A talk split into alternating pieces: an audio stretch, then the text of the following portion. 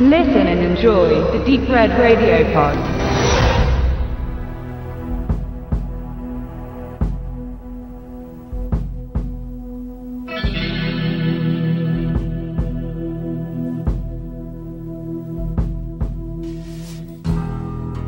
Gefangen in einer Zeitschleife. Immer wieder aufs Neue denselben Moment erleben müssen. Dazu verdammt oder beglückt, das bereits Geschehene zu beeinflussen. Ob Phil in Groundhog Day oder Captain O'Neill und T-Alk in der 72. Folge von Stargate SG-1 Window of Opportunity nur zwei von vielen Beispielen. Diese Idee kann in den unterschiedlichsten Genres zur Anwendung kommen. 1997 sorgte eine Zeitwiederholung im kinetischen Thriller Retroactive dafür, dass die Polizeipsychologin Karen, gespielt von Kylie Travis, mehrere Chancen hat, die brutalen Auswirkungen eines gewissen Frank, verkörpert von James Belushi, glatt zu bügeln. Sie strandet mit einer Panne am Straßenrand der texanischen Einöde und er nimmt sie mit, um sie zur nächsten Werkstatt zu geleiten. Mit an Bord ist Franks Frau, die der aufbrausende, rassistische und chauvinistische Gauner, der gerade mitten in einem Hehlerdeal steckt,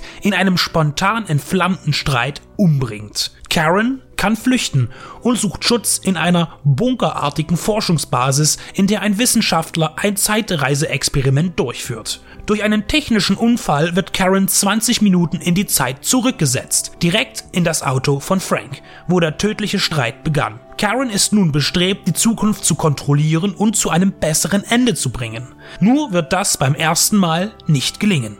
Die Kritiken waren in der Presse überwiegend negativ. Auf Filmfestivals hingegen fand er ein begeistertes Publikum und Regisseur Louis Monod durfte einige Auszeichnungen entgegennehmen. Die Stimmen gegen den Film kamen selbstverständlich aus den Reihen jener, die mit einem gut verarbeiteten B-Stoff nichts anzufangen wissen. In der Londoner Zeitschrift Time Out bemängelte man die überzogene Darstellung James Belushis. Das kann man auch verstehen und sicher befürworten, denn er kann nicht ganz aus seiner komödiantischen Basis herausbrechen. Des Weiteren kritisierte man, dass das ständige Zeigen von Kylie Travis Decolleté jeden Anspruch im Film verhindern würde. Gerade diese diese reizende Erscheinung von Travis und ihrem weiblichen Charme, der nicht auf flache Weise ausgenutzt wird, sondern sie einfach gut aussehen lässt, ist wenn auch zugegebenermaßen hauptsächlich für das männliche oder dem an Frauen sexuell interessierten Publikum ein Pluspunkt für die Produktion. Natürlich ist die Story nicht der große Wurf.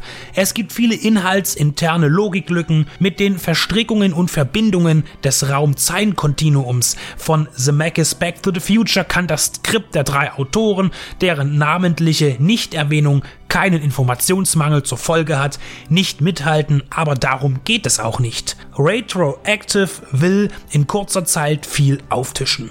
Immer wieder werden die gleichen Teilnehmer des Szenarios sterben, immer auf unterschiedliche Weise und der Actiongehalt ist herzerwärmend umgesetzt worden. Eine universitätsreife quantenphysikalische Theoretisierung war auch nie das Ziel, sondern geradlinige Unterhaltung, die tatsächlich an manchen Stellen erfolglos versucht, intelligent zu sein. Wer sich daran stört, hat das Konzept des Films aber nicht verstanden und sollte lieber den Infokanal seines Vertrauens einschalten oder ein Buch von Einstein lesen. Louis Morneau steckte mit Retroactive genau in der Mitte seines bisherigen Schaffens. Er hatte sich eine stattliche B-Karriere aufgebaut, inszenierte für Roger Corman Carnosaurus 2 und mit Michael Dudikoff zusammen Soldier Boys. Später brachte er Made Man hervor, seine zweite Zusammenarbeit Zusammenarbeit mit Belushi, Bats, Fliegende Teufel, Hitcher Returns und Joyride 2 zieren sein Övre, nichts herausragendes, aber dennoch solide. Retroactive mit dem deutschen Beititel Gefangene der Zeit ist ein tricktechnisch einwandfreier Action-Thriller innerhalb einer Zeitreisethematik mit den üblichen Überzeichnungen von Einfluss und Wirkung. Beispielsweise wie Fahrzeuge und Gebäude